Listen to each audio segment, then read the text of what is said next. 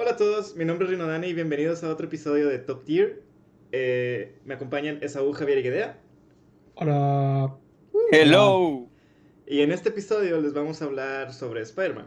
Eh, Spider-Man del MCU que ha regresado a nosotros, el Spider-Verse. Y también sobre el State of Play, que es como el direct de PlayStation. Pero bueno, esto yo, al menos empecemos con Tom Holland, que siempre sí, y el acuerdo entre Sony y PlayStation. Déjenme, bueno, ustedes que se enteraron. Sony y PlayStation. Sony y Disney. Sony y ¿no? Disney, me quedé con lo de State of Play, Sony y Disney. Pero cabe aclarar que este podcast va a ser muy Sony. Digo, Spider-Man es Sony, güey. es cierto. Tienes Así que sí. Bienvenidos al Sony. episodio de Sony. Ya no sé. pagados por Sony. Son codos. Pues a lo que sé del tema de la, del trato que se hizo Spider-Man y Marvel, Hasta lo que estuve leyendo por ahí, este Marvel o Disney fue el que terminó doblando la mano. Y el trato que está ahorita es técnicamente temporal, por así llamarle. Porque Disney va a hacer una película más, una película más de Spider-Man y una película más de Tom Holland en una película del MCU. Entonces, técnicamente tenemos dos películas de Spider-Man en el mismo universo y de ahí ahora sí quién sabe si quieran este, doblar las manos otra vez. Yo siento que le van a hacer un twist de que, o sea, van a hacer la, la siguiente película nomás para que tenga sentido dónde la dejaron. Y, luego, y van a dar hincapié a que en la última ya, ya brinque a, a el universo de, de Sony, por así decirlo. Pues es que el, a lo que estuve leyendo, eh, Marvel todavía tiene el control creativo de Spider-Man. O sea, las próximas dos películas, los que tienen la última palabra, al menos de la parte creativa, es Disney. Eso es cierto. Entonces, a lo que yo creo que van a hacer es como que le van a dar sus películas, sí, pero van a ser menos predominante Spider-Man en la del MCU. Digo, las de Infinity War y Endgame, eh, Spider-Man era muy, muy importante en la historia. Entonces, Sí. tal vez lo van a, van Pero- a poner algún tipo de trama para ya por fin dejarlo de lado, pero quién sabe. Le van a quitar Pero- un poco su Mira. Pues eso puede ser como. mm, Digo, puede ser un bluff, la verdad. Porque. Digo, no, no sabemos cómo fueron las negociaciones, pero yo trato de verlo desde la perspectiva de, de Marvel. Porque ahorita a lo mejor las negociaciones de Sony son de que, no, pues, o sea, a ti te conviene más ceder en mis términos, porque pues, eh, pues ya mataste a Avengers y lo único que te queda es Spider-Man y pues lo estarías perdiendo. O sea, más o menos podría escuchar algo así. Y, y si Marvel dice, bueno, ok, sí, ahorita lo necesito. Pero sabes qué, en mi siguiente, eh, hago la de Spider-Man 3 y en la siguiente, en la siguiente mato a Spider-Man. Ya no te necesito. Pues, quién sabe si dentro del contrato está que no pueden matar a Spider-Man. Porque digo, Porque- obviamente Sony no va a querer que difamen a Spider-Man. Bueno, por- matarlo entre comillas, matarlo puede ser eh, no necesariamente un balazo en la cabeza, no, lo puedo mandar a un planeta hijo de su toda su madre, de donde nadie se acuerde, al estilo Planet Hulk y ya, ahí se queda. Y ya no lo vuelvo a usar, ya no lo ocupo. O Yo sea, creo ese, que- ese es tipo de matar. Yo creo que, bueno, traemos mucho de Spider-Man en, en- en- para este episodio y suena bastante conspiratorio, pero eh, me gustaría pensar que Spider-Man va a ser el próximo Wolverine, el próximo Tony Stark para la siguiente fase del universo cinematográfico de los cómics de Marvel. Tiene mucho sentido eso. ¿A qué te refieres con que va a ser el Tony Stark o Wolverine? O sea, como que la cabeza. Pues podría, pues es que no fueron la cabeza en sí, fueron los iconos de las franquicias. En su momento Wolverine fue la franquicia, fue la- el icono de, X-Men, sí. De Fox ajá. en general. de Fox en general. Y, y de hecho, pues hasta le dedicaron su propio cierre, ap- aparte de sus otras dos películas, creo. Sí, que tú Sí, Es- la de eh, Logan, que es la mejor película de superhéroes. No, la mejor película que tiene que ser con un superhéroe. Y creo que casi todas las películas del MCU al principio rondaban alrededor de Stark's Industries, siempre se veían referencias, Sí. entonces pues y la verdad es que también le dieron una una carisma muy diferente a Tony Stark en, de- en el MCU. Si nos vamos de- antes de los noventas, este no era tanto tan carismático como lo es como lo hicieron. Tan prominente. Sí, pues le quedó bastante bien al actor del Robert Downey Jr. Mm, mm. Esperamos que Tom Holland le pueda quedar el papel, pero al menos para lo que es Spider-Man, suena y parece que puede ser el próximo icono para las este, películas de Marvel. Sí, ¿Y sa- digo, y tomando sabes en por- cuenta, Es que, aunque sí tiene el potencial, por el culpa de, pues, del cochino dinero, no sé si lo vayan a trabajar de esa manera. yo Pero es que creía tiene lo mismo mucho que sentido. Gedea. ¿Eh? Que Gedea tiene, tenía, tiene la razón hasta que empezó todo el problema de los tratos. Porque digo, por algo Spider-Man fue la primera película después de Endgame. Yo escuché una teoría con respecto a ese tema. Se supone, mira, también otra cosa, se supone que toda la fase, la Infinity Saga o la fase 1 se acabó con Back, eh, Far From Home. O sea que ese es, ese es el punto y aparte para la siguiente fase en el MCU. Entonces, se supone que el MCU podría continuar sin eso. O sea, de alguna u otra forma fue planeado con esa, ¿cómo se dice? Con esa contingencia en el dado caso de que Sony les diga, ¿saben qué? No se arma. Y la fase 2 va a avanzar con o sin. No sé si me explico. Porque ya están Me- las películas de Thor y la de... Bueno, Pantera Negra 2, Pantera creo, Negra y, y- What If, no, y sí, pero la de... no, Eh, se me olvidó. el Vato de los Anillos. La de Linterna Verde. Doctor. Strange. Sí, pero Doctor Strange, gracias, sí. Esa es la, la que más Ah. me llamaba mi atención. Porque considerando la temática que se traen, yo creo que ahí es donde están... ¿Cómo se dice? ¿Cuál sería la palabra? Eh, podrían jugar con el universo, con eso de que en esa película, dicho en el título, van a meter los multiversos. Mira, me, me voy a ver un poquito fastidioso, Dani, pero Ujú. digo, para evitar cualquier cosa, eh, la fase 1 creo que llega hasta el Winter Soldier. Creo que eh, Ah. ahorita estamos en la fase 4, pero bueno, Bueno, sí, punto y aparte de eso, El También es la Infinity pero- Saga. O sea, la Infinity Saga termina con Far From Home. yo de todo eso, digo, un poco saliéndome un poquito del tema, pero hablando de lo mismo, eh, ve- veo todas esas situaciones y digo, o sea, sí está padre el MCU y todo eso, pero ¿desde qué momento las películas dejaron de ser solamente películas? O sea, hago una producción, cuento una historia que me gusta. Vato. Bala. dinero, Vato, Bala. Estás, cochino estás abriendo un tema muy, muy grande. Ese es, para otro episodio, cochino dinero. Solamente diré, güey, las películas ya no son películas, güey. Las películas son las nuevas series de televisión, güey. De Disney, de Disney. branding. Güey, muchos están intentando hacer su propio mundo cinemático, güey. Tenías Sí, el pues, DC eso que cierto. también ya está muriendo, güey.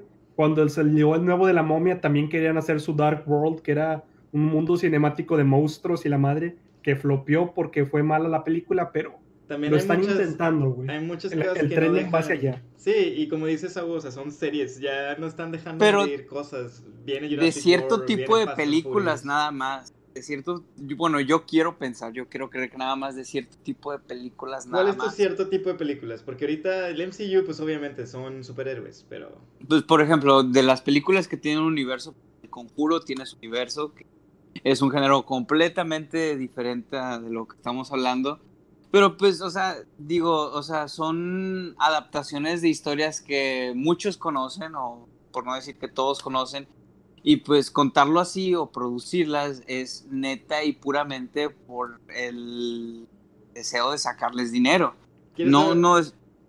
¿Sí? Bueno, en mi opinión, otra franquicia que empezó haciendo esas películas por...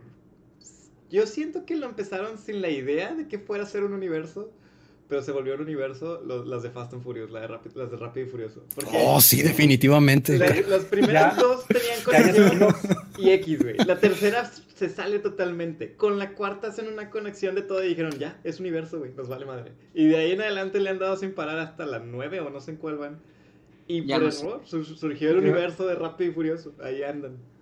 Que nótese que ahora son este super espías de acción, güey, ya no es de carrera. sí, ya. A ver, pero, a ver, no, no sé si podemos llegar a, a- a- una diferencia. ¿Cuál es la diferencia entre una saga de películas a un universo? Eh, diferentes personajes y diferentes tipos de géneros dentro de lo que cabe en un mismo universo.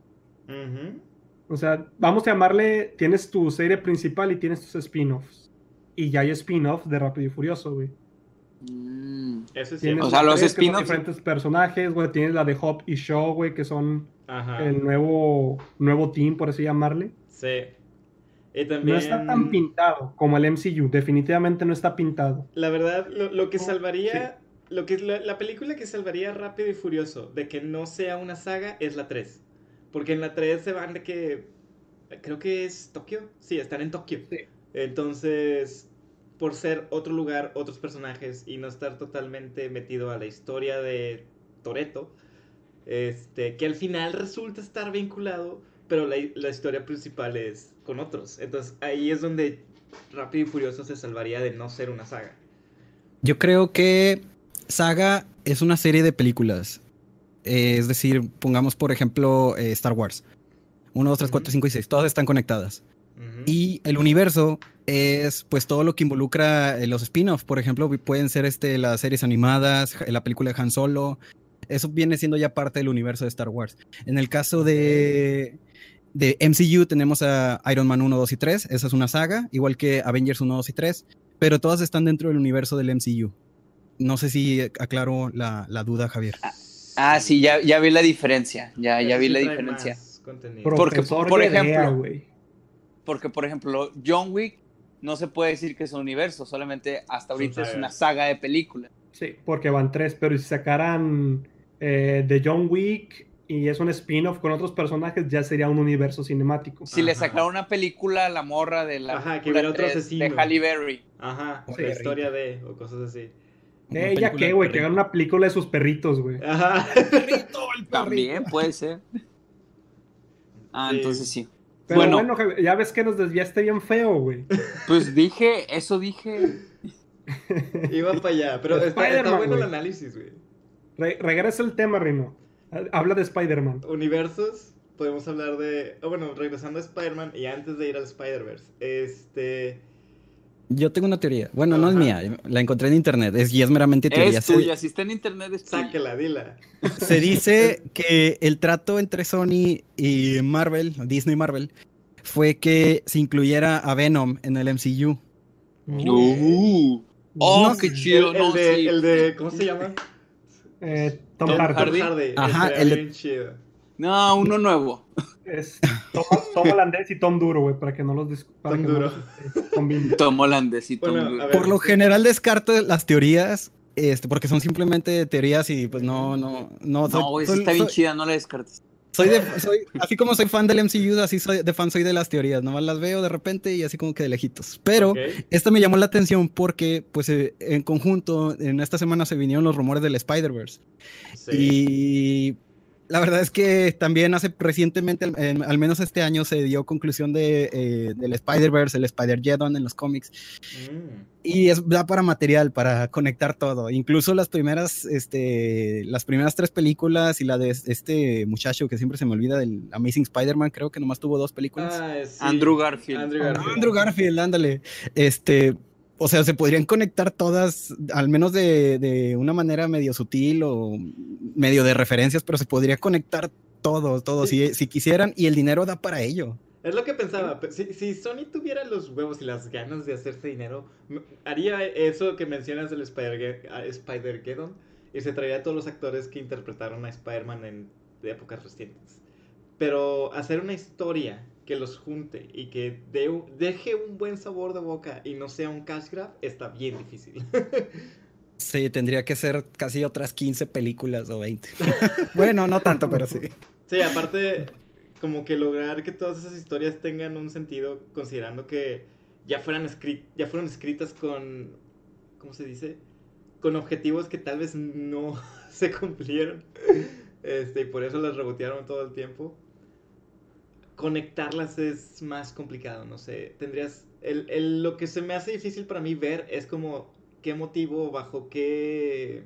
Ajá, el objetivo, el... bajo qué plot. Pues mire, no es la primera vez que sucedería. Digo, ahorita vamos a hablar un poquito más del Spider-Verse, pero eh, en la caricatura animada, Madame Web juntó a todos los Spider-Man. Pero ¿cuál De- era el motivo para todo eso? Sí me acuerdo de Madame Web y me acuerdo de que había como 10 Spider-Mans. Sí. Pero la ¿por qué destrucción de es todas las dimensiones de universos habidos y por haber. Sí, pero Sí. eso es muy basic, güey. No, es más que todo, mira, Es que Tenía 10 años la primera vez que, que vi ese tema Ey, del sí. multiverso. Sí. Voy, a voy a empezar a lo mejor a, a parafrasear y a probablemente inventar muchas cosas, pero a lo que recuerdo, Ajá. eh, en la serie animada empezó porque el Duende Verde diseñó un aparato que lo per- lo- le permitía viajar entre dimensiones. Entonces, eh, por azares del destino, en uno de esos, eh, en uno de esos hoyos negros, bueno, no negros, en uno de esos hoyos para poderte teletransportar entre dimensiones, cae esta Mary Jane. Entonces, Eh, tengo vagos recuerdos de eso. Yo también, o sea, tú continúa, quiero seguir escuchando hacia dónde va esto.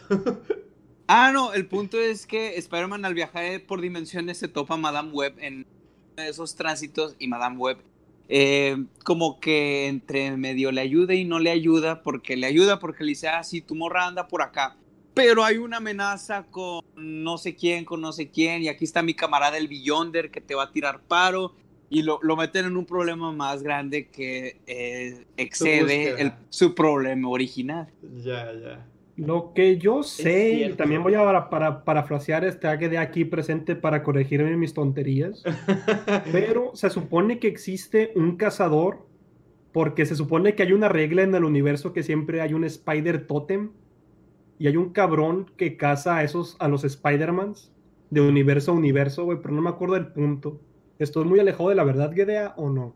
No, pero nos estamos metiendo en el Spider-Verse. Sí, pues ese era el Y- y, objetivo. me da miedo, me da miedo. ¿Cómo se llama ese cabrón que los caza, güey? ¿Te acuerdas? Es un mato con un casco Ah, raro. No, no me acuerdo. No, no. como no. que una lanza rara que lo- si los mata con ese pedo les quita sus poderes. No, no y ese la- universo se queda sin su Spider Totem y el universo empieza a colapsar porque... Les falta Spider-Man. Spider-Man. Ve, sin... A mí también me Yo nada más conozco un cazador en el universo de Spider. Y no es el Y que se llama el no, cazador. Sí, se llama Cazador. No, tiene- no, es- ese no creo que sea. Sí, no me acuerdo. No, no es ese, no. no es ese. Tiene como Yo una no- especie de casco tipo escafandra, una de esas cosas como tipo casco para bajar al océano, no me acuerdo cómo Sí, se lo llama. que decir, como que casco de buzo raro, como si fuera un Big Daddy. Sí, sí, sí, se llama Karn, ya aquí googleando rápidamente. Me El que yo digo se llama Kragen, ¿no? O algo así. Yo no puedo No, sí, el- evitar relacionarlo el vato a- tipo a León, sí. Pero es de DC. Tipo León. ¿Quién? Ah, ya. Kragen el cazador, creo que se llama. Bueno, ya pensamos qué le podrían hacer a Tom Holland. También hace recientemente dijeron, o ya se confirmó, que va a salir, la- se está haciendo Spider-Verse 2. Esa película ya Ajá. lleva Spider-Verse en el nombre. Y sé que, pero nomás se centra en Miles Morales. Eh, ¿Qué opinas, Gedea? No sé a dónde vayan a querer desarrollar esta historia. Porque apenas en la primera ah, el Spider-Man de Miles Morales se consolida. Y dan un hint de que sigue teniendo contacto con Gwen, que es la Spider-Gwen. Pero no sé qué tipo de antagonismo surja a partir de, de su nueva película, hacia dónde la quieran llevar.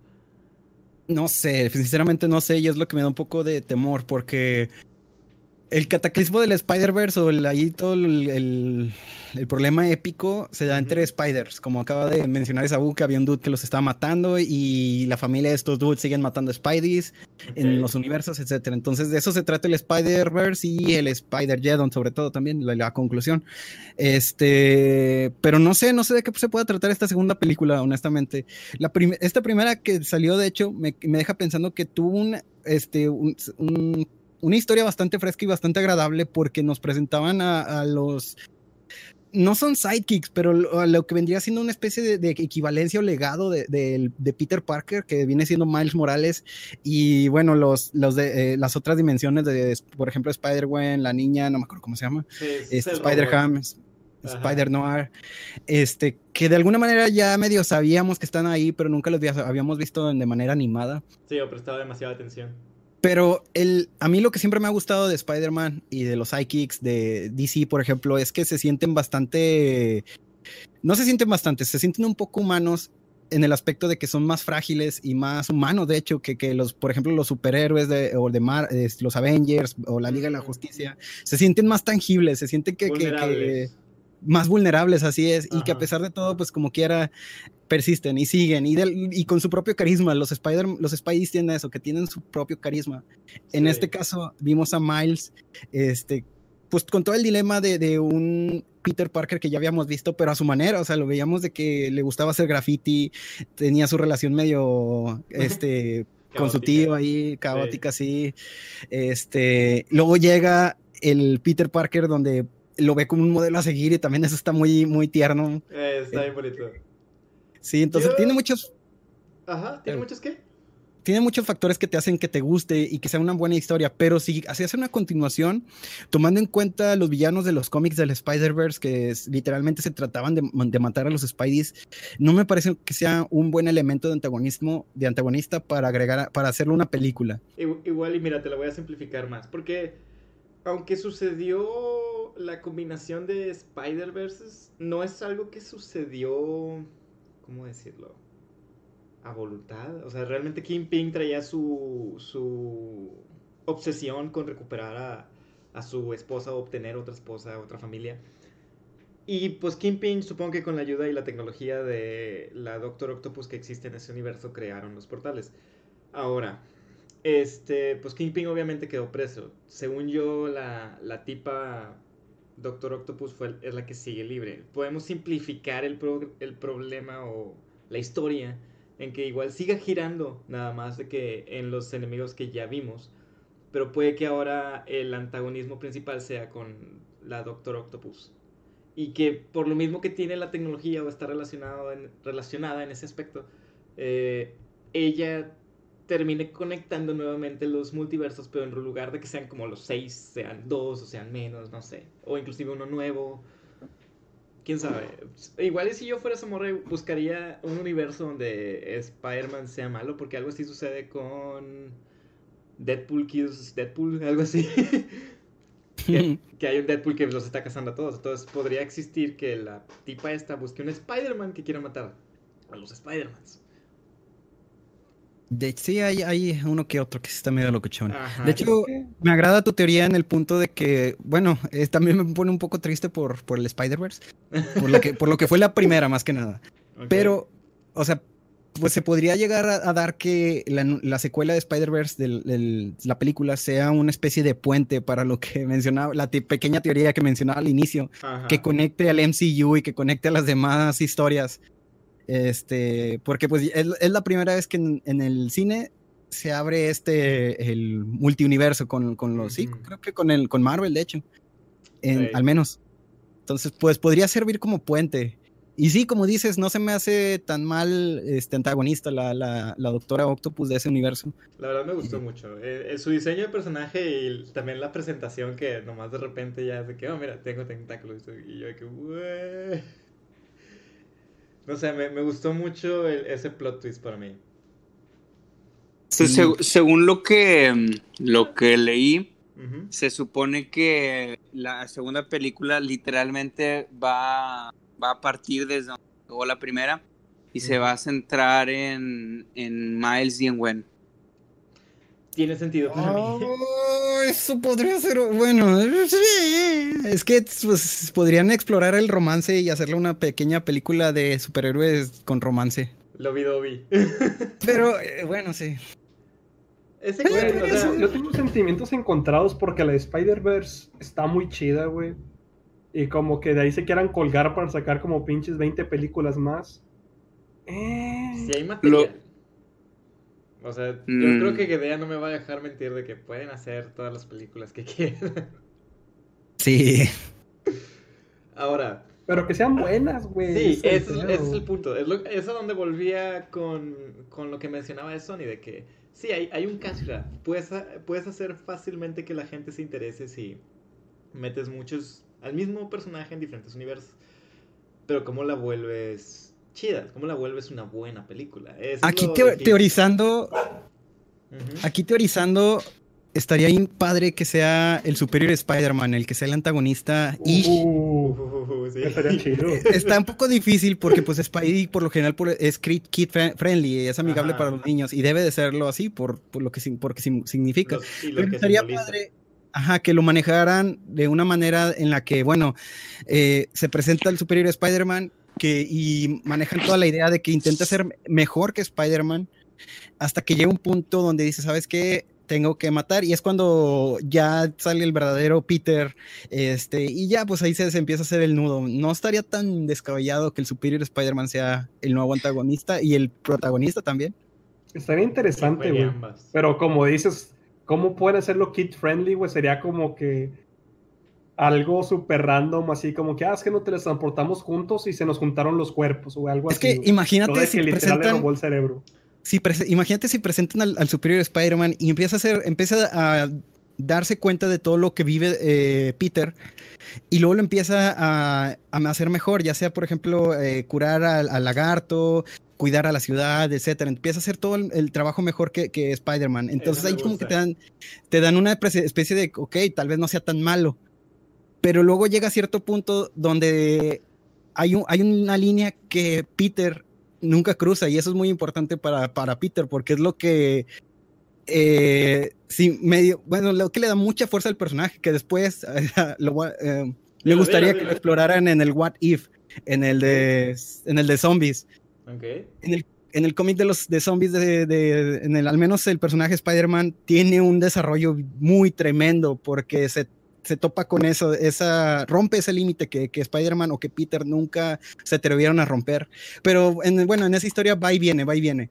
Acá volviendo al Superior Spider-Man, podría ser que sí, eh, el Superior Spider-Man se da el, se permite romper la- el límite. Y en eso ya este, es cuando Peter eh, intenta regresar o toma, trata de, de regresar a su cuerpo, etcétera. Y bueno, pues eh, no sé, tal vez con la ayuda de Miles, tal vez con la ayuda de Gwen. O sea, ¿Quién mira, sabe? yo, yo te... Me gusta la historia y sé que Disney lo ha hecho muchísimas veces porque, no sé, está Gonzo, están... O sea, hay muchos... Ya han desarrollado muchos personajes de esa manera. Tienen la experiencia, por así decirlo. Pero también, considerando que ya lo han hecho varias veces, también se siente como pan con lo mismo. Entonces, Ah, sí. es, es este. Tiene sus pros y sus contras. Realmente, yo prefiero. O bueno, más bien. Estoy de acuerdo. Me sigue, me sigue latiendo la idea de que lo hagan así. De que, que presenten al Superior Spider-Man como alguien mucho mejor, una mejor solución, como uno pensaría a grandes rasgos.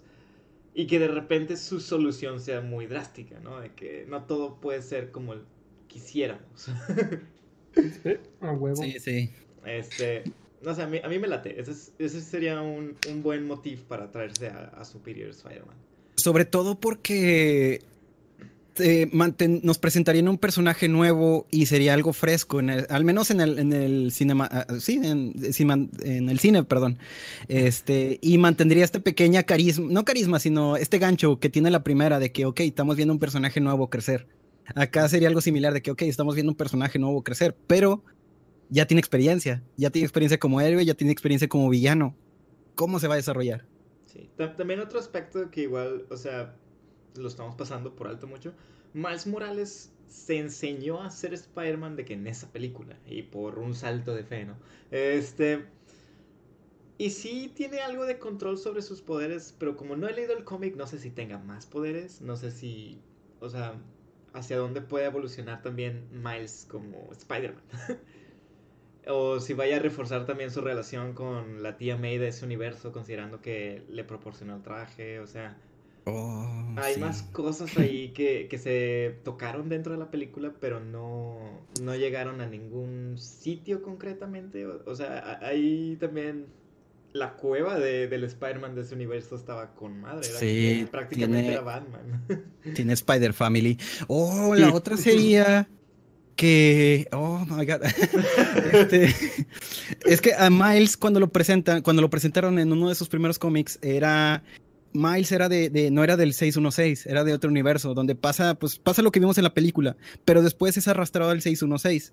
Este, oh no, espera, era, no, era, era Peter donde era arrastrado al 616 y pues estaba todo sacado de onda, que de que quién eres tú, que, o sea, tú, porque eres Spider-Man y, y dónde Y yo verdadero yo y todo así. Podría ir por ahí de que tal vez este Miles lo saquen de ese universo, lo dejen sin su Spider Family y sin su familia eh, pues real, es, Ok. sin su papá y su mamá, y que lo lleven al, pues a otro universo, no sabemos a cuál. Pero pues sí, que lo, que lo planteen en un universo este, donde no hay un Miles Morales Spider-Man, sino que ya haya tal vez un Peter Parker. Este, y pues no sé, tal vez los dos trabajando juntos para tratar de regresarlo.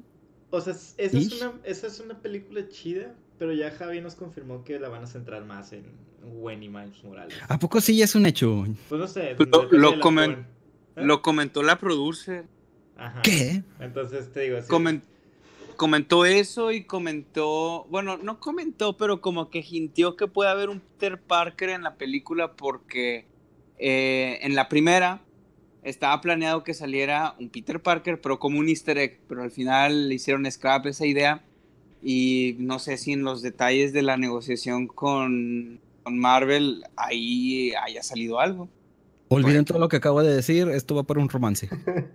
Ah, ¿Sabes? Ahorita se me ocurrió una storyline. La, voy- la voy a, se los voy a aventar así como teoría, a ver qué, qué se les ocurre. Este.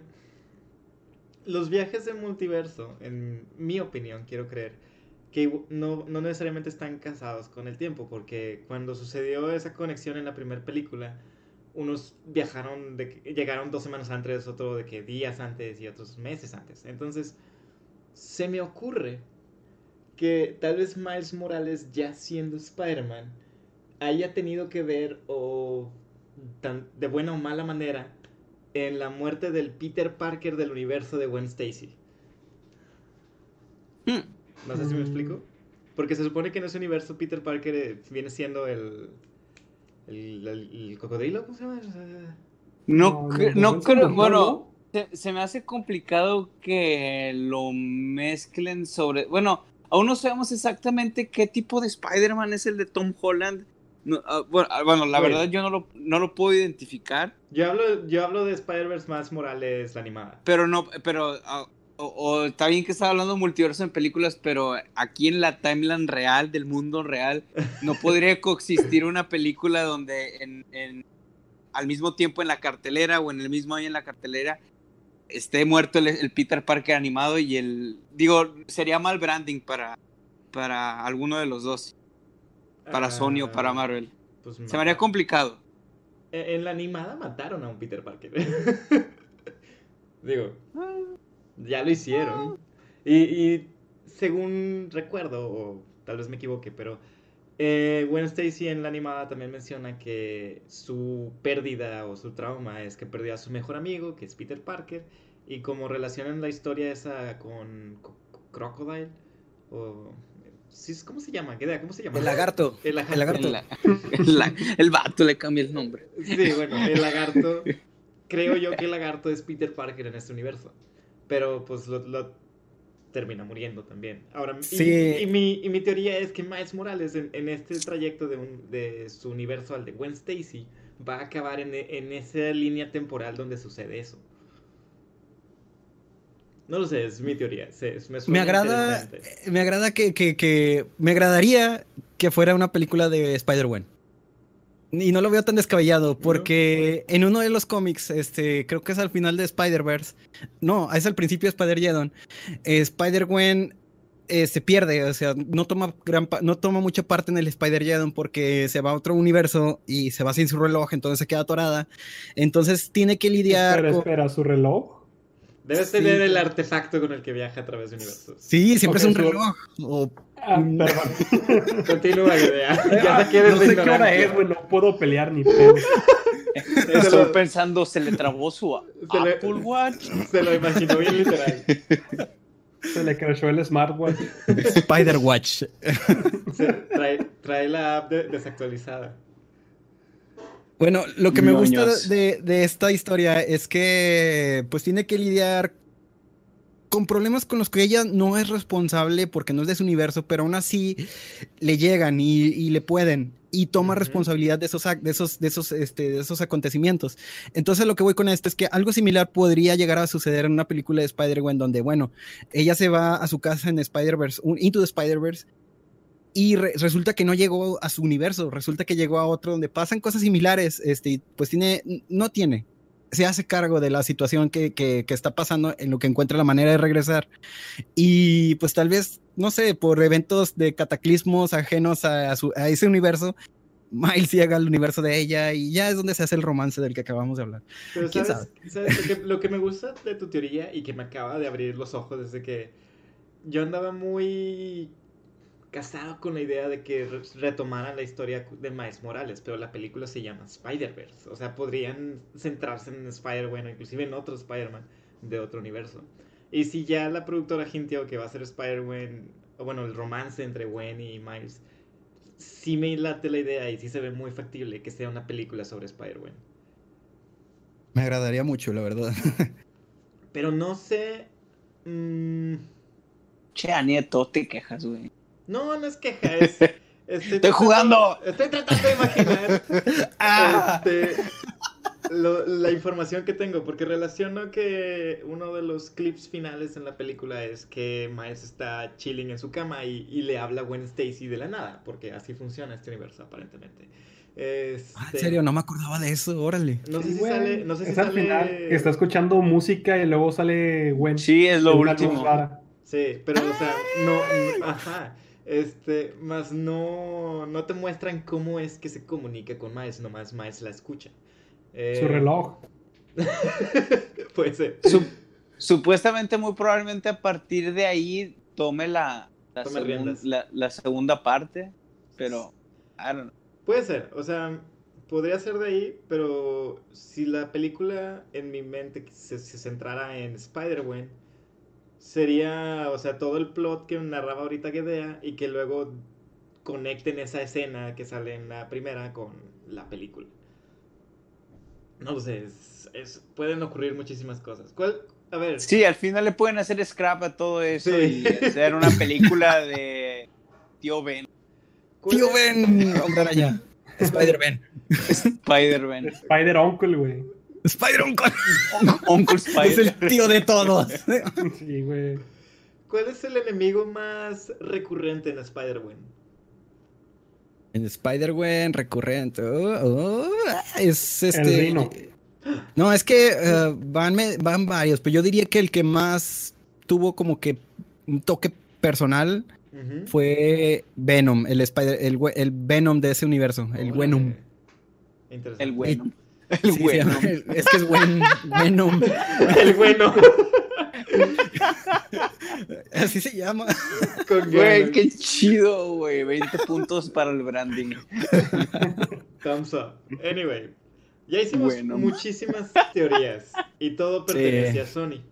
Pero hablando más de Sony, vamos a brincar Sony. una vez al State of Play. Que es como el, el Direct. Es un Nintendo Direct, pero PlayStation Sony highlights, qué les gustó, qué no les gustó, cuenten, desestresen, saquen. pues bueno, quiero Dale, antes de que antes de que lo empiecen. fan, a ver uno lo ves fan, eh, de Sony que le hable primero. Sí porque sé que lo van a madrear. Y está bien es válido es completamente válido competencia.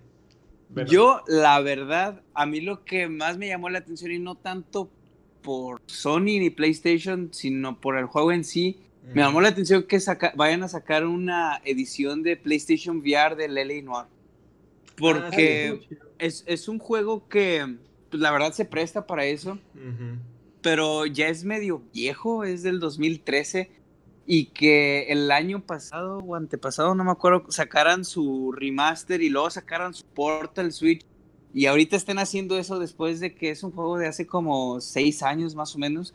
Digo, me, la verdad, yo siento como que bonito por el juego porque es un juego que me gusta mucho y que todavía sea vigente a eh, después de tanto tiempo y sin realmente un refresh de, de decir, no, pues es que es un re remake, es nueva historia, son diferentes gráficos o diferente engine, no lo sé. La verdad se me hace muy padre eso.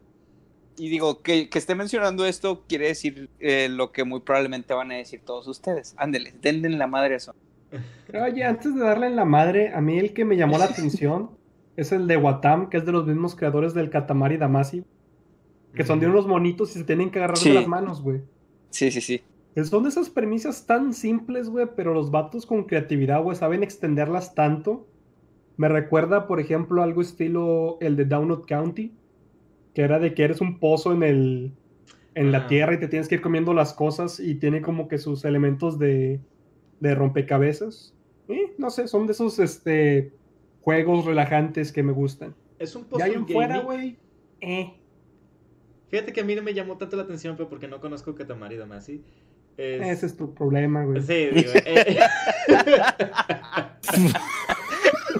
Chíngame yo. Este, Pues sí, güey. Pero- Güey, está como en tu 100 problema. A mí, ¿qué es tu problema? Saúl. el, rollo, el rollo es que sin conocer Katamari Damacy, Pinche Saúl. yo viendo el trailer estaba muy confundido, no sabía qué estaba sucediendo. Es, Es que, eh, por ejemplo, o sea, obviamente no te puedo explicar el juego porque son de esas cosas raras que hasta que lo juegues no lo vas a entender. Pero les doy su beneficio de la duda porque, digo, el Katamari Damacy solamente eres un monito, güey. Tienes una bola y esa bola se le pegan cosas, así que gira tu bolita y ve, y ve agarrando cosas. Suena como que una premisa tan simple, pero lo van escalando de una forma muy, muy creativa. Ya, entonces, hmm, tú lo que le compras al estudio es la forma en cómo agarran algo sencillo y lo... Sí. O sea, saben, saben desarrollar una idea.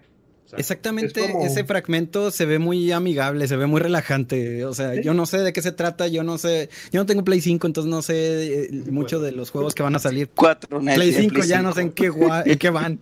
En el 7, güey. ¡Oh my god! Ah, no, espérate, es en el 11. Ah, claro, What? claro. O, ah, no, o esos son iPhones, ya no me acuerdo. Con, con soporte a celulares y demás. PlayStation X One. ese, ese Pro. Bueno, el caso es que cuando vi el de Watam fue de que, oye, este, este se ve muy amigable, se ve muy, se ve bonito, tiene los colores también de que ah, muy Sí. friendly. son, son juegos que son para relajarte. Son de que juega una partida, juega dos y literalmente es de apaga tu cerebro y ve, ponte a jugar. También el hecho, bueno, ya que das más eh, background o más contenido de, de dónde salió, me hace entender por qué salió, fue el segundo juego que presentaron. Y yo dije, ¿cómo es que esto Ah, ¿en serio? es-?" Sí, para mí fue como que, ¿cómo es que fue de los primeros en la lista, ¿no? Para cuando a mí como que no conocía nada al respecto, se me hizo tan bizarro, tan extraño. Y el, aunque el primer juego que presentaron también está El raro. de Humans, no sé qué, ¿cómo Hum- se llama? Hu- Humanity. Este, Humanity. Hu- ¿No era Humanization? No, es- estoy seguro que era Humanity. Yo confío en tu seguridad. y hay un, Suenas muy juego, seguro, ya me hizo dudar. hay un juego que es como de... Ay, parece ¿De qué? hecho en Paint, pero también manejan mucho de estas físicas de multitudes. Y siento que hay una inspiración entre los dos. Lo que me gusta es eso, o bueno, lo que me llamó la atención es, son los physics, de cómo manejan esta cantidad de personas en sus puzzles. Supongo que va a ser un puzzle game también. Sí, suena que es enteramente puzzler. Pero también se me hace raro que hayan abierto con juegos que digo, no, no espero que todos entiendan Watam o el de Humanity. No sé por qué abrieron el, el show con eso. Yo tampoco. Si estuvo Les voy a ser sincero, yo pensé que eh, tuve que googlearlo ahorita para ver de cuál me había perdido. Yo pensé que el primero había sido el de Call of Duty. No, pero- Call of Duty fue el tercero. Humanity fue como que eh, yo pensé que era parte del, del del intro de, Sí, del- de la- del evento. Ajá. Algún elemento Oh que, God, ah, esto sale en la intro screen o algo así.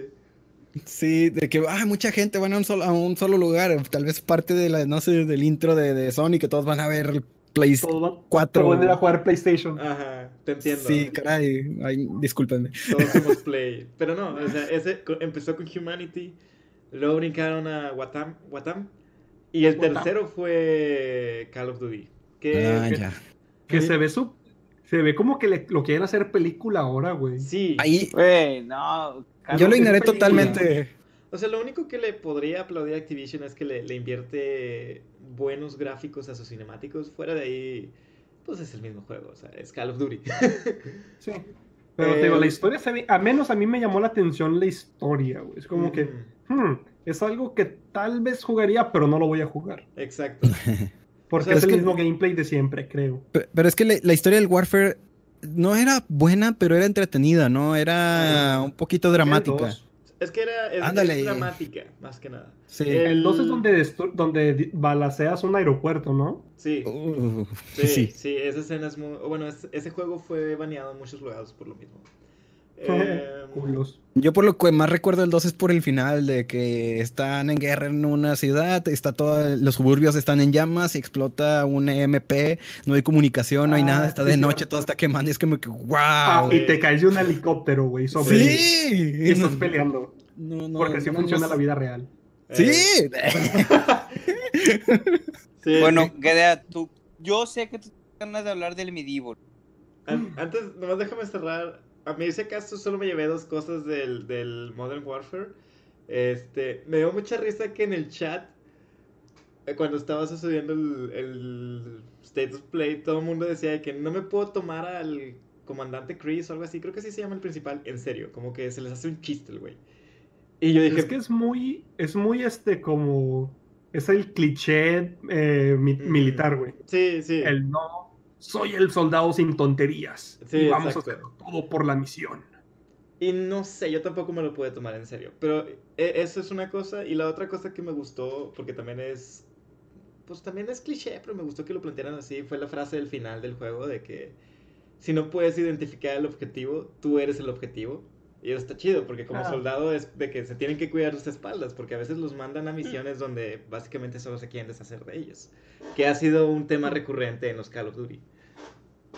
Para serte sincero, el último que jugué fue el Modern Warfare 2. Eso Mentiras, jugaste ¿qué? Black 11 Ops. Mentiras, jugaste Black Ops. No, Pero no no jugué, mi carnal lo tenía, pero no jugué el modo historia. eso me Exacto, refiero. es, es- si lo jugaste, güey, me pedorreaste porque no maté de, de headshot al primer dude. Mira, güey, el juego fue tan malo que yo lo olvidé, güey. En ese Suena caso. eso, suena Es eso. cierto, güey. no es cierto. Yo estoy aquí So- para hacerte tus te callouts, güey. Creo que se la haya hecho de pedo por algo así, por eso no te estoy dudando. Pero se me olvidó, y eso es parte del problema. Vamos a enterrar ese problema y vamos a desenterrar Medieval. Medieval, Gedea. Sí, Medieval se lo merece, se lo merece, yo lo quiero ver de vuelta. Eh. Se ve Pues como tú- un plataformer de los viejitos, ¿no? Nunca Es un plataformer de los viejitos. Sí, Con buenas es- gráficas. Ajá. Me gustó el trailer, o sea, yo que no lo conozco tanto, solo me gustó que te lo muestran con diferentes armas y, y hacen la mención de que por primera vez se pone un casco, no sé si haya historia detrás de ello. Y finalmente te dicen de que... Y no olvides tu arma más importante, que es su brazo. Me da tanto coraje no poderme acordar. Ahorita, eh, hoy tuve una crisis porque dije, carajos, no me acuerdo de, de cómo- de qué trataba este juego, no me acuerdo de Spyro. O sea, recuerdo haber jugado como tres o Yo cuatro. de Spyro sí me acuerdo. Spyro. Estoy a nada de comprarlo eh, para el Switch nomás por, para recordar, Ah, pero es cierto, ya está en Switch. recuerdo que eran juegos que disfruté bastante, que, pasé horas y, y eran horas de, no de estrés, ni de, eran eh, horas de diversión, eran horas agradables. Este, y de- del personaje me gusta mucho, me gusta, se ve muy carismático con, la- con el Haze Graphics que le pusieron. Este, yo soy de esos de los que les gusta leer la lluvia en un día de lectura y café y me gustan mucho las calaveras. Entonces se, se me, hace- me agrada mucho la calaverita, de la que, pues sí, el personaje en general y sí, el toque del brazo. Se Eh, llama Sir Daniel, ¿no? Sí, se llama Sí, Sir Daniel. Sí, A mí me Pero- ¿Decías? ¿Se acuerdan qué tipo de, de plataformer es? ¿Es un collectathon? ¿Es un beat'em ups? ¿Qué es? ¿Qué, estilo, ¿Qué género es? En el trailer Mm. se veía como un hack and slash. A- yo a lo menos- recuerdo, Pero en su juego original no tengo idea, Eh, no lo jugué. es que es acción-aventura hack and slash. Eh, bueno, yo lo pondría en, en- en esa categoría si es que existe. Eh, porque, digo, así como un platformer, platformer no lo es. Yo, No. t- tienes, tienes ciertas mm, libertades, por así decirlo. No es tan lineal. o Bueno, quién sabe. Sí, no, no es tan lin- O sea, si, si no mal recuerdo, yo es, o sea, estás en un nivel donde puedes ir a cualquier punto de, ese nivel y tal vez tengas que enfrentarte a ciertos este, puzzles o ciertos rompecabezas de, de pícale aquí, eh, derrota aquí o no sé, ve acá primero y aparte pues los enemigos que están ahí en el área de este que tampoco no son tan obligatorios, pero pues están ahí y es divertido pegarles a los monos feos. Es, es- es un juego de, de- de aventura con mm, puzzles de platformer, por así decirlo. A lo que lo recuerdo, porque, o sea, sí tiene sus partes como por ejemplo en Dark Souls de que tiene, o sea, tienes que eh, hacer ciertos jumps para llegar a cierto ítem. eh, y es algo a lo que recuerdo algo recurrente. Pero así, estrictamente platformer, no lo recuerdo. Es Sí, aventura, veo- o sea, yo estoy que es a, a lo que eh, vi en el tráiler y por lo que pueden hacer con por re- reforzar a, a Sir Daniel con una nueva historia es volverlo aventura y agregar todo lo que no se le pudo agregar en su tiempo. Este que si empezó como un platformer que son relativamente sencillos y ya lo vuelven un género de aventura, pues pueden recuperar todo lo que ya tenía, que probablemente era su trademark, el usar el brazo y cosas que son mecánicas, son cosas más hacia el personaje, no hacia su historia. Y lo pueden desarrollar hacia un juego más, o sea, lo, lo relacioné a un Legend of Zelda, pero pues igual, tal vez no con todo ese prestigio, pero que pueda crecer a eso. No sé, a mí me da esa impresión. No sé si lo hayamos comentado en algún episodio del podcast, pero y creo que fuera del aire sí lo comentamos varias veces de que Dani, tú- te- a ti te gustaría que Crash estuviera en, en Smash, ¿verdad? Sí. A mí- así que Crash yo- yo Smash, creo que se tengo vende esas solo, ganas-. Yo creo que tengo esas ganas de que esas- el equivalente de que me, de- me gustaría ver a, a este personaje en el Smash. Sí, también. Y te, te hice el comentario también, porque me enteré- yo me enteré días después del, del State of Play que, que salió la demo. Y cuando vi su modelo, también pensé de que este personaje fácilmente podría estar en Smash también. Sí. Solo yo odio la idea porque ya me cansé de personajes con espadas. Qué bueno. Son los válido, más fáciles de válido. adaptar, güey, Sí, es el problema. sí, aunque si usa su brazo se la valgo.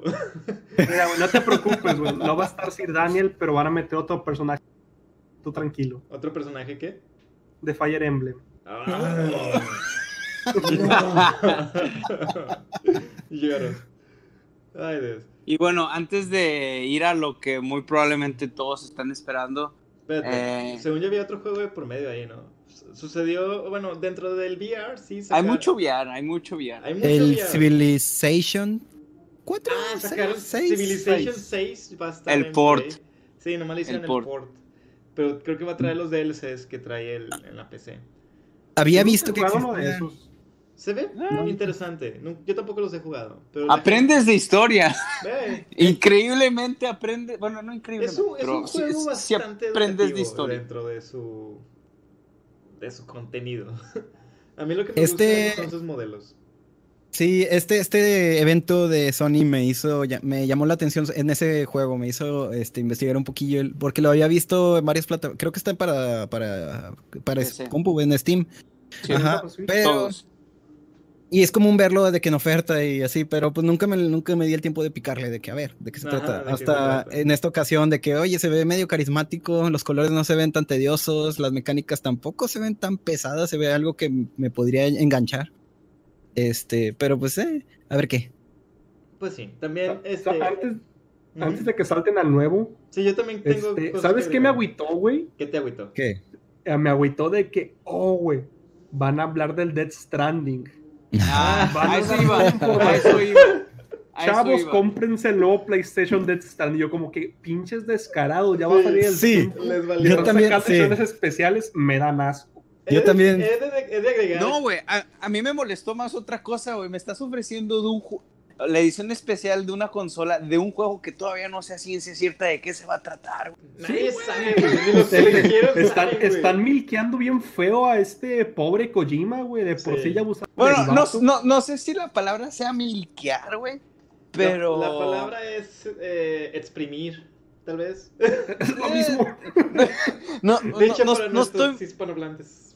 Ajá. Bueno, eh, digo, a lo mejor ustedes lo pueden sentir así. Yo no, no siento que le estén sacando mucho porque, digo, en todo lo que le han invertido en publicidad y en mercadotecnia, le tienen que regresar. O sea, tienen Sí. que hacer que regrese el dinero de alguna forma. Porque pues, tienen bueno. varios años que hintean el juego y cosas así. Sí, y- Sí. y o sea, y todo cuesta porque, digo, la verdad, el, el gameplay o lo que han mostrado no es tan atractivo. Yo creo que tienen que pagarle a mínimo a un IGN o uno así para que hable del Dead Stranding a fondo.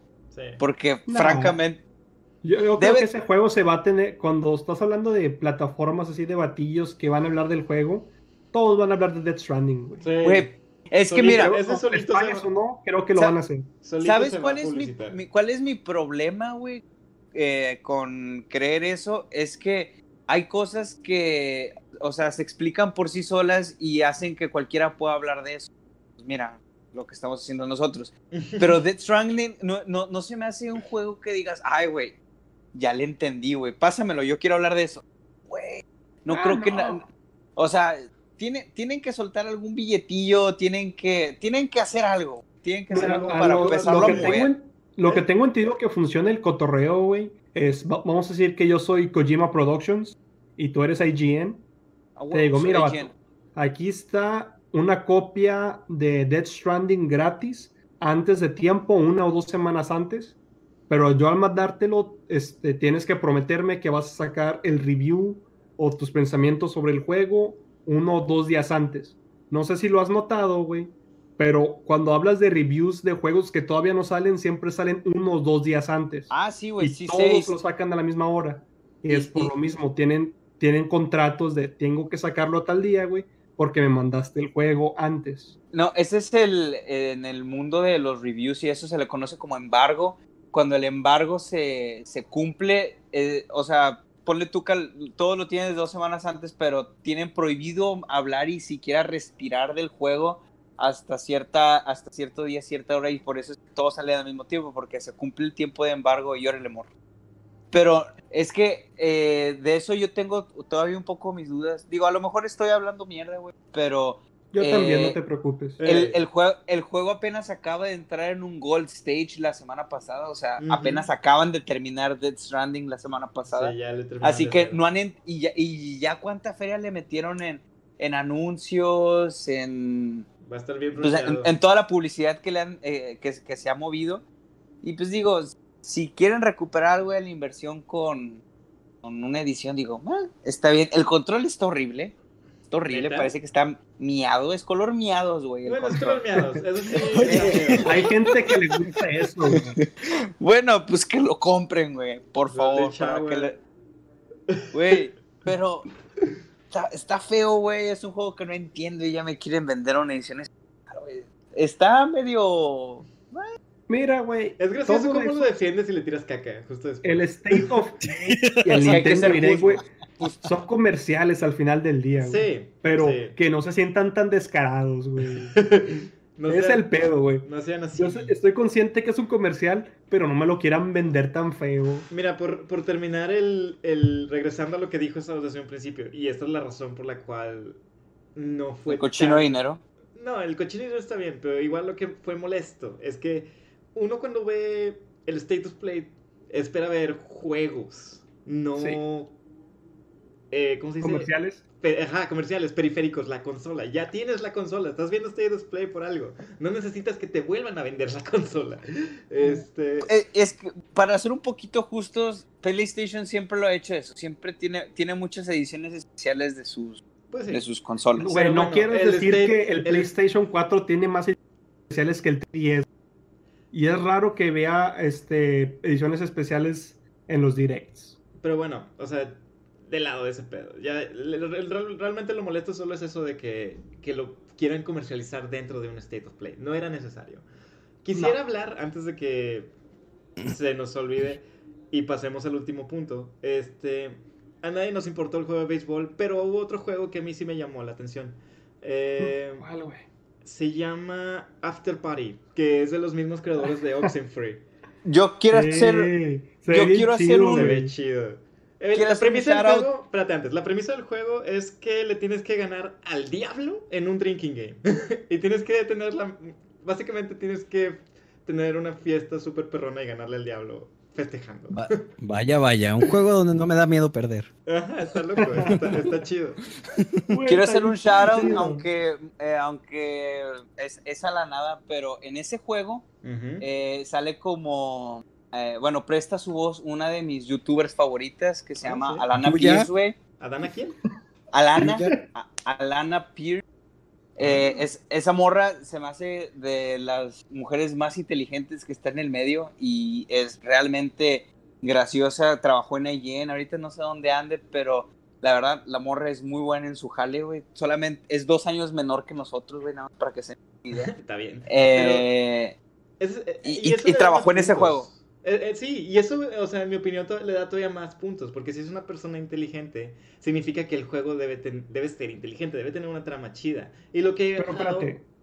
Eh, la chava trabajó en el desarrollo del juego porque creo que escuché que dijiste que era voice actress. No, Eh, o sea, sí. prestó la voz, este, pero a Sí. lo que voy yo es que como youtuber cuidas mucho también tu, ¿cómo decirlo? Tu presencia, tu imagen en el medio. Tu y marca. quisieras, ajá, y quisieras estar en un juego que te represente, entonces yo quiero creer que por ahí va. Y Oxenfree también fue muy aclamado por tener una buena historia. Entonces me da la sensación de que va por el mismo lado. Aparte de que, bueno, Oxenfree no, no recuerdo totalmente la premisa, pero es mucho en desarrollo de personajes. Y ahora que están en el infierno y es más centrado a solo dos personajes y demonios, se podrían... O sea, es, es todo un panorama distinto a lo que creo que Yo- acostum- acostumbraba Oxenfree. Yo voy exactamente lo opuesto tuyo, Rino. A ese juego yo solamente espero un juego chusco, güey. Con comedia y, buenos, y con buenos diálogos. Esto es lo que espero, güey. Ah, sí, no o es sea... que me haga cambiar mi filosofía de vida. No, no. Solamente Ah, no. Y decir, ah, está divertido esta cosa. Yo cuando hablo de buena historia me refiero a buenos diálogos. Porque habitualmente Ah, ok. lo que me Sí. saca de una historia es cuando dicen cosas que son implícitas o no, o no tienen por qué decirlas. Exposición. Ajá. Entonces, a eso yo recaigo cuando hablo de una buena historia, de que los diálogos son buenos y la historia fluye. Entonces, Nice. a- a- a- en ese aspecto es a- donde veo que funciona Oxenfree y funciona, funcionará After Party. Y Entonces el no esperas, que, ¿Eh? No esperas eso que cure tu alcoholismo este juego. Ah, güey. A lo mucho va a ser, güey, que tome más, güey. Para el infierno ya voy, güey. Para eso, eso no tengo dudas, güey. Voy directo para allá, güey. Solamente tengo que ponerme a entrenar, güey, para tumbar al diablo en un juego de alcohol. Ya sé, O, o- o en tu banda de rock. también. Ah, ya estás entrenado para eso. Vámonos a nuestro último infierno, que es el fin del mundo y The Last of Us 2. El post, post fin del mundo. Sí, ya sé. Post-apocalíptico. Post, post fin del mundo. Tenían que cerrar con eso. Se ha vuelto una de las IPs más reconocidas de, de Sony. Dieron su... El trailer fue para el release date y la verdad es que fue un trailer muy bueno. Y pues el highlight para mí es que ya mostraron a, a Joel. Eh, Que eso fue lo que menos me gustó a mí, ¿En serio? pero sí, güey, Sí, porque... de hecho, estoy de acuerdo con Javier. O sea, a mí sí me un poco innecesario la... que Joel esté como que presente. es Solamente que, me hizo pensar que se va a morir en este juego. Muy seguramente Di- también. digo, es que, ah, ya se murió este güey. este, ju- este The Last of Us parte 2 ha tenido un build-up muy largo. Sí. Eh, no tanto como The Last Guardian, pero un build-up muy grande. Y la verdad, la primera vez que hicieron el, el, el reveal de esta Ellie, su guitarra y todo eso, pinche internet se puso en Ah, chinga. sí. Y sacó de que no, que Joel en uno de los, en, en uno, en un diálogo random donde vas caminando, eh, pues prácticamente le dijo a la morra que le iba a enseñar a tocar guitarra cuando él se muriera. O sea, yo al güey, yo lo hacía muerto, güey. Y ya había tenido mi periodo, güey, de Pues mi morning fueron- con él, güey. Fueron, fueron Y- parte de ¿Qué pedo contigo, Javier? Es que tú no ahorita- dabas por muerto, yo no daba por muerto. No, yo bueno, no. Continúa.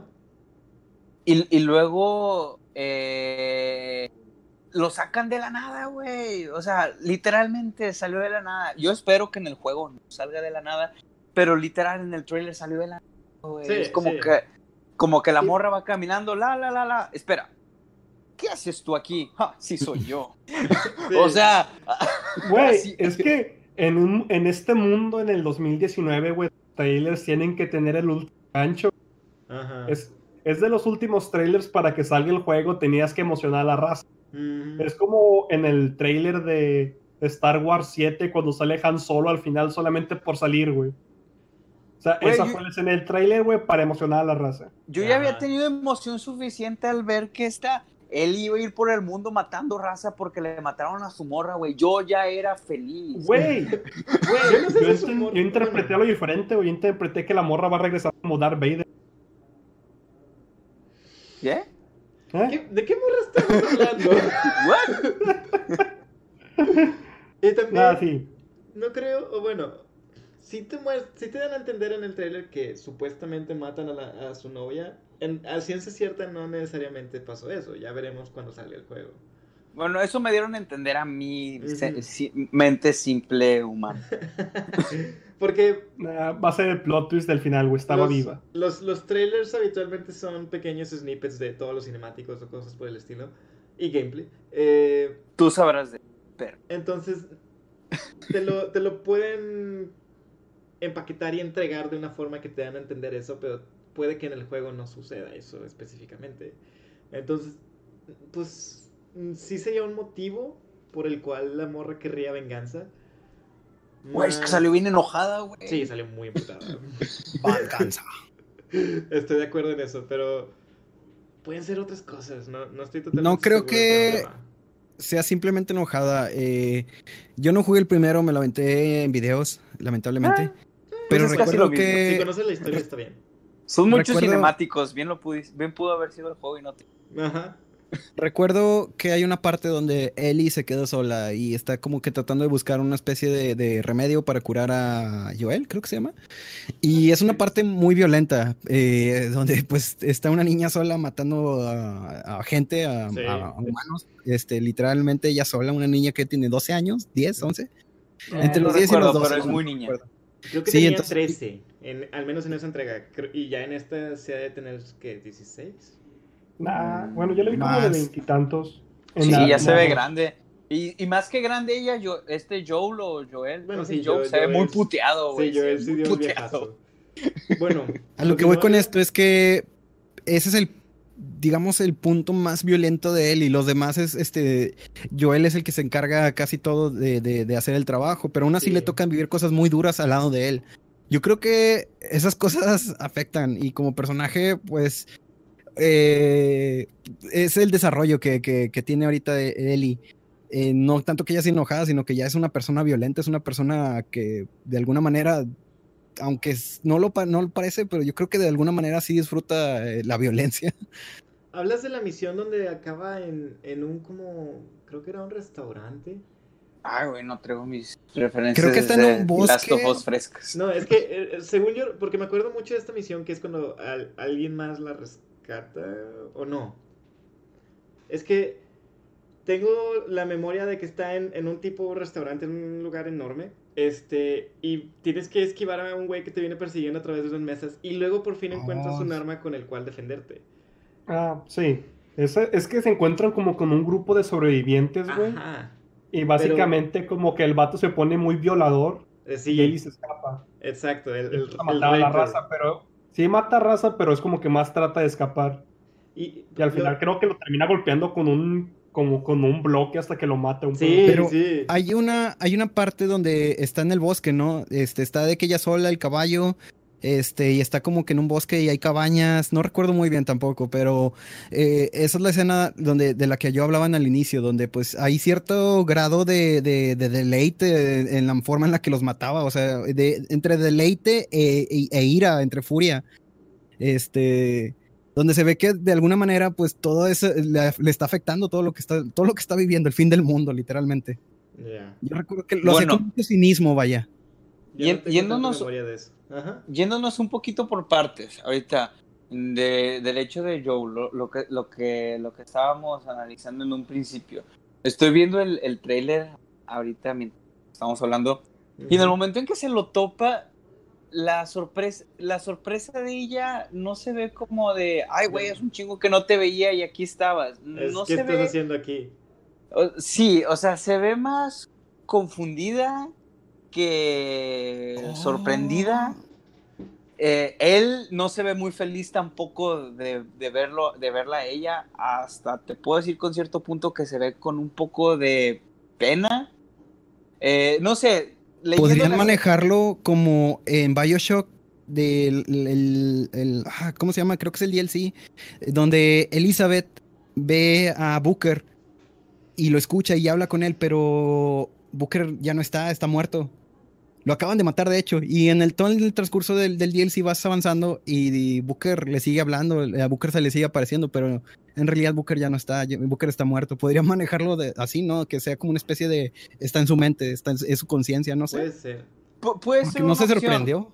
Yo a lo que veo, ah, o sea, mi, mi teoría de eso sería que, y te, te lo desarrollé en el juego, pero creo que ella y Joe se pelearon en, al- en algún punto y se distanciaron. Eh, Es que y mira- Pues por lo- tienen una razón muy fuerte por la cual haberse peleado. Sí, no, no sabemos qué puede hacer, pero a, a mí me da, me, da ese- me, da, me, da, me da esa sensación, como que los morros se pelearon, y cada quien por su lado, y pues ahorita se volvieron a topar, y se van a volver a topar. Eh, lo que sí no puedo entender muy bien, o sea, eh, dejando a un lado lo de la morra de Ellie, ¿cuál será el objetivo? O sea, ¿se seguirán dando en la madre con Firefly? Mira, O- deja- Ah, te voy a decir mi teoría que también explica un poco hacia dónde se dirige el juego, creo yo. Em, si más mal no recuerdo, el primero termina cuando. Bueno, ya lo habían haber jugado. Eh, cuando Joel eh, rescata a, a Ellie de, de que la maten, porque supuestamente. Porque ella es la cura, o sea, ella no se. No se es inmune. Es inmune. Este, pero necesitaban matarla para generar la cura. Y, este güey se negó e hizo un desmadre por sacarla de ahí. Y dentro de todo este desmadre, pues se, se vuelve enemigo de, de ese grupo. Ese grupo que está buscando la cura y está. Eran refugiados también. Y Ellie, en, este, en toda esta nueva historia, ya no está en la ciudad o en los suburbios. Está que en un lugar en las montañas nevado. Entonces yo me imagino que Joel de alguna forma, al momento de rescatarla, la alejó de toda esta ciudad, los suburbios y demás. Este, y la llevó a un lugar donde nadie la conoce y quisiera una nueva vida en, en las montañas, en la nieve en- y allá pelándosela donde no hay tantos zombies. Y este güey se quedó como para evi- evitar que la rastren. Esa es mi Esa idea. es la teoría. Esa es mi teoría. Y Ah, Es- esa es tu teoría. esa es mi teoría. Y entonces. Digamos que Joel eh, logra que no la rastren, pero termina escondiéndose porque pues, se volvió el enemigo público de toda esa sección. Y crece este grupo. Y este grupo se expande hasta llegar a donde Ellie termina explorando en el trailer. Y la raptan. Pero ya igual puede que no recuerden quién fuera. No sabemos cuánto tiempo pasó. Pero igual este, pues puede haber broncas, ¿no? Y ella porque sí los recuerde o tal vez ubique alguna cosa de ese grupo, quiera la venganza de que puede ser por la novia, por lo que le hicieron o por muchas cosas in between, eso ya es muy dentro de la historia, pero va de regreso a la ciudad y se le ve nuevamente en la ciudad, en los suburbios, y ahí es donde se vuelve a topar a Joel. Entonces yo creo que por ahí va la cosa. No sé. ese, es, ese, es, ese es mi rompecabezas. Hace Ni- mucho que no juego The Last of Us y tengo lo- la memoria la tengo muy turbia al respecto. Debería jugarlo antes de jugar el 2. Muy posiblemente. Suena una buena idea. Y es que sí Sí. recuerdo que tenían. Pues sus tú crees el streamer, güey. Tú crees el streamer, güey. no lo tengo en la PC. Pues no lo vas a tener en la PC es de Sony, güey. Lo sé. Llévate mi Play 4, ahí lo tengo. Uy. Está en el, el, el primero está en el 4. Sí, no, es está en el remaster. 3, pero hay un remaster en el Sí, 4. también anu- anunciaron el remaster que iba a estar free para los del Plus. Sí. Eh, Pues- ahí está, cómprate un Play 4 y cómprate el ah, sí, ahorita. Tengo, tengo el Last of Us y el, el, el Play de Saúl. Ah, que me acabo de dar en la madre yo mismo. ¿Cómo que lo tengo y no los juego? Juégalo. Hazte un favor. Y si ustedes no lo han Sí. jugado, jueguelo también. Es un muy buen juego, la verdad. Sí, pues ¿Cuál? fue- ¿De Last of Us? Fue su juego, fue el Sí. juego del año en su, en su año. Dirían que es bueno por las mecánicas y por la o jugabilidad o por la historia, o ambas. La historia. Historia. Sí, la historia El modo de juego este, Está es medio un- clunky. A mí se me hace medio clunky, la verdad. Es, es el estilo como si fuera un Resident Evil 4, o sea, como que tirador en tercera persona, Ajá. pero no está tan pulido el disparar. O sea, se, se te complica mucho. Sí, si acaso lo que a mí me gustó en cuanto a pues mecánicas fue pues no, en realidad no es Me gustó el, cómo manejaron todo lo del survival, de, de cómo tenías que manejar tus cuchillos con los que te salvabas de último momento. El Eh, stealth es bueno de ese sí, el stealth- El es stealth bueno. es bueno. Los sound cues, el sonido de cómo te ubicabas, el sonido fue muy bien desarrollado en, en ese juego. Aparte de que el diseño sonoro en general está chingón. Eh, te voy a spoilear, existen estos clickers que de hecho en el review salen los clickers. Ah, ajá, eso. que recuerdo muchísimo cuando tienen que salir de la escuela y está infestada esas chingaderas. Y, es- ah, eh, tenías que manejar mucho tu stealth para eso. Y está muy bueno. Esa es otra cosa que me gustó mucho de ese juego. Hablando de los clickers, recuerdo una referencia en Gumball que me divirtió mucho. Ah, sí, sí. ¿A poco sale en Gumball también? En Gumball hacen lo- Recuerdo haber visto un clip de eso. Estaba muy bueno. Sí. Incluso si no tienes contexto de lo que está pasando, es divertido. El puro Ajá. clip de dos minutos o no sé cuánto dure. Y estoy tratando de recordar qué tantos zombies extraños había. O sea, está el clicker, están los normalitos, había el gordo clásico, pero no sé si había alguna otra alteración. Eh, no me acuerdo. El The Last of Us solamente lo jugué una vez. Creo que había, Eh. había dos tipos de, de zombies. O sea, los zombies normalitos. Había unos como con de, de cabeza dura, de caparazón. Eh, los clickers y luego el gordo. Si más mal no Sí. recuerdo. Creo que esos eran todos. Sí, ¿no? creo que el gordo era como que de los más fuertes. Sí, sí, ese salía en el gimnasio. No se me olvida esa Ojalá batalla. salgan, ojalá en el 2 tengan más variedad de enemigos, porque era algo de Exacto. que Debe de haber. Eso es algo de lo que también este, quisiera que explotaran más, porque considerando que son hongos y cosas, pues sí, biológicas, eh, evolucionan, deben de adaptarse a nuevas cosas y puede que tomen control de otro tipo de organismos tal vez. O inclusive que vean la planta original, ¿sabes? El, el hongo que creó todo. Eso estaría interesante. Oh, sí. A mí lo que más me gusta de la franquicia de Last of Us es que la han respetado mucho. Digo, a pesar de ser un tema eh, muy trillado, porque pues, de plantas o no de plantas, al final del día son zombies. sí. Es un tema muy fácil de explotar. La han respetado. O sea, eso, eso me gusta. Digo, están sacando esta segunda parte ya para casi al brinco de PlayStation 5. Eh, brinco Sí. 5. Eh, eh, digo, lo que van a hacer de sacarlo para el PlayStation 4 Pro, yo me imagino que va a ser como algo similar lo que hizo Nintendo cuando sacó el, el Legend of Zelda Breath of the Wild, que salió para el Wii y para el Switch. Así Sí. que, pues prácticamente brincó la generación sin haber un The Last of Us y eso... Pues ya veremos qué sucede. No sé si le quieren agregar algo más, porque ya vamos a llegar al final. Ah, yo solo me gustaría agregar Oh. que del control de, del- de las de ¿cómo se llama? de Dead Stranding, del Play 4 Dead Stranding. Me agrada el detalle del bebé. no había Ah, pensado, sí. No había pensado en el color, en lo del color, pero no lo había considerado, pero me agrada. Entiendo por qué y me agradó el detallito de Parecen miados. Aunque sean miados, a mí también me gustó el diseño. Creo que del- de la consola al control, el control tiene... En realidad el, el control debe ser lo que cuesta el- la chingadera esa. ¿Tú Sí. crees? Pues Bueno, a mí no, me I hace. don't know. A mí me yo no gustó que el pad dice Death Stranding, nada más. Yo no lo relaciono con orines, pero Pues es color miado. Podría ser color nuggets. Ahora, ahora voy a ver What? voy a ver los bebés en el juego y voy a pensar que están enmiados. Mm, De nada. O, O, o jugo de durazno. De nada. cheve, si lo quieres, si O te quieres dar cheve. paz Cheve, mental, claro. bebés en cheve. Están en la guerra ahí. Es color chévere. Son bebés borrachos. Esos son los mejores bebés. Eh, eh, eso es Death Stranding. y mira Death que te lo dice uno. Death Stranding son bebés borrachos. Sí, ahí está tu trama, Kojima. Lo desciframos antes de que saliera el juego.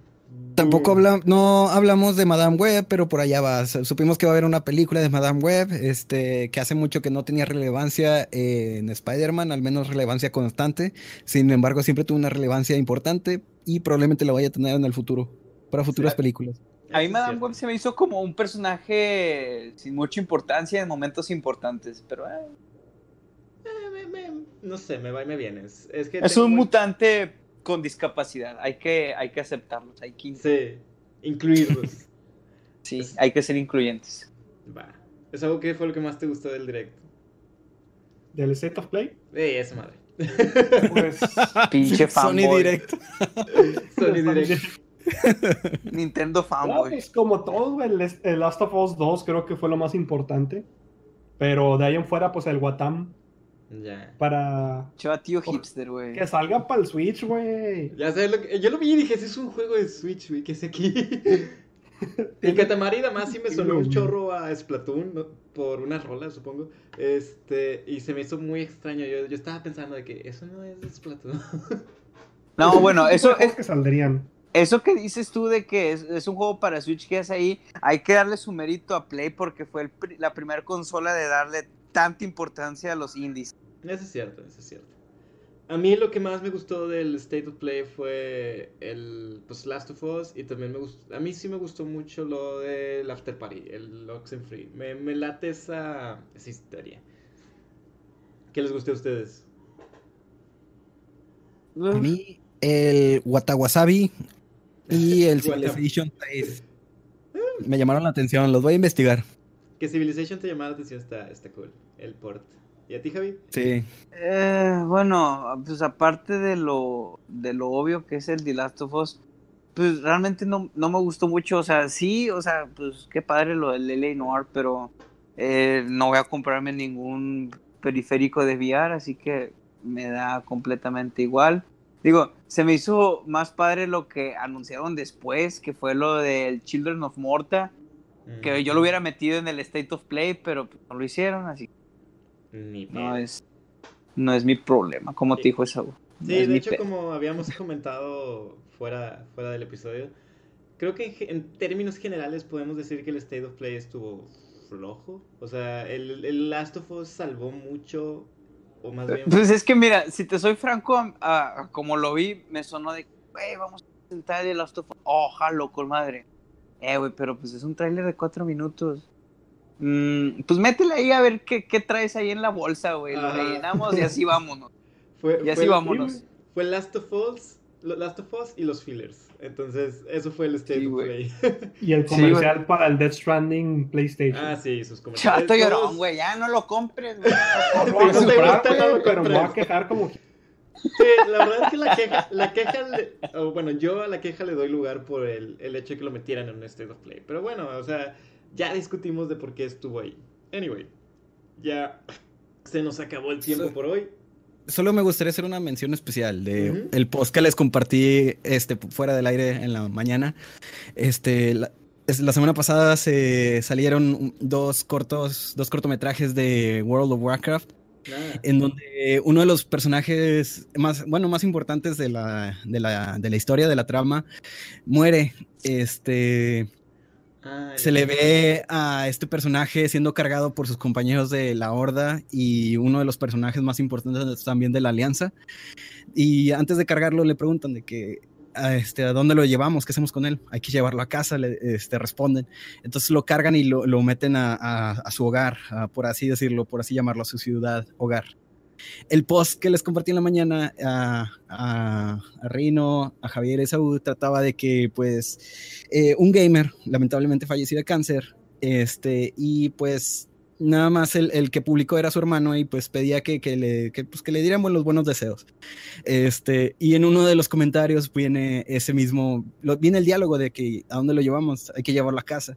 Entonces, en, eh, antes, en el tráiler, este, sucede que para abrir las puertas este, de, de la ciudad donde lo tenían que llevar, este, golpea su lanza contra el piso un par de veces y hace un sonido como tink tink y abren las puertas. Entonces el post se llenó de, de muchos usuarios haciendo referencia a ese sonido, tink tink.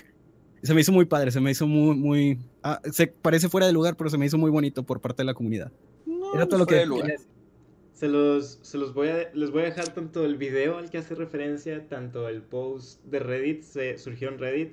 Por dar un contexto breve y completo, el, el trailer, básicamente, como menciona Gedeas, murió un personaje muy importante y sus comandantes más cercanos le, le dicen- se quedan así perplejos de que, ¿y qué hacemos ahora? Y es de llevarlo a casa, porque realmente el tráiler se centra en que este personaje por fin recuperó su tierra que ha defendido durante toda su vida y que le fue arrebatada por el antagonista de este, este DLC, o bueno, de esta, ¿cómo le llamas? Expansión. esta expansión. Eh, y bueno, eh, murió un gamer de cáncer y se le hizo tributo en base a este tráiler, que siempre son emblemáticos. Les voy a dejar los Sí. links en la descripción de, para que lo vean. Está, está muy padre, es un gesto muy bello, es otra, es otra imagen de cómo los gamers de- eh, se unen en, sin- pues, por buenas causas. Em, y sí, buscaré también dejarles al... ¿Qué, qué otra cosa vimos? Vean el control con los miados. Está feo, pero me gusta. Es, es- es como el meme. Es horrible, me encanta. es horrible, me encanta. Y otro Sí. shout out a, a Lana Pierce sale en Gears of War 5. Es Ah. un NPC, creo. Eh, para que vean, sí, sí, la morra sí es importante. Y ya, es todo. Alana Pierce. Creo que en, en El. Yo también me acordé, de- y viste que me acordaba de Pamela Horton, creo. Ella hizo un cosplay para el release en Ge- del Gears of Fight. Pero bueno, X, vámonos ya. Eso fue todo. Muchas gracias por ver. Por ver. Suscríbanse, denle follow, compartan todo, todo lo que se puede hacer en las diferentes redes sociales. Y nos vemos en la próxima. No tiren basura, respeten y hasta la próxima. Hasta la próxima. Baigón.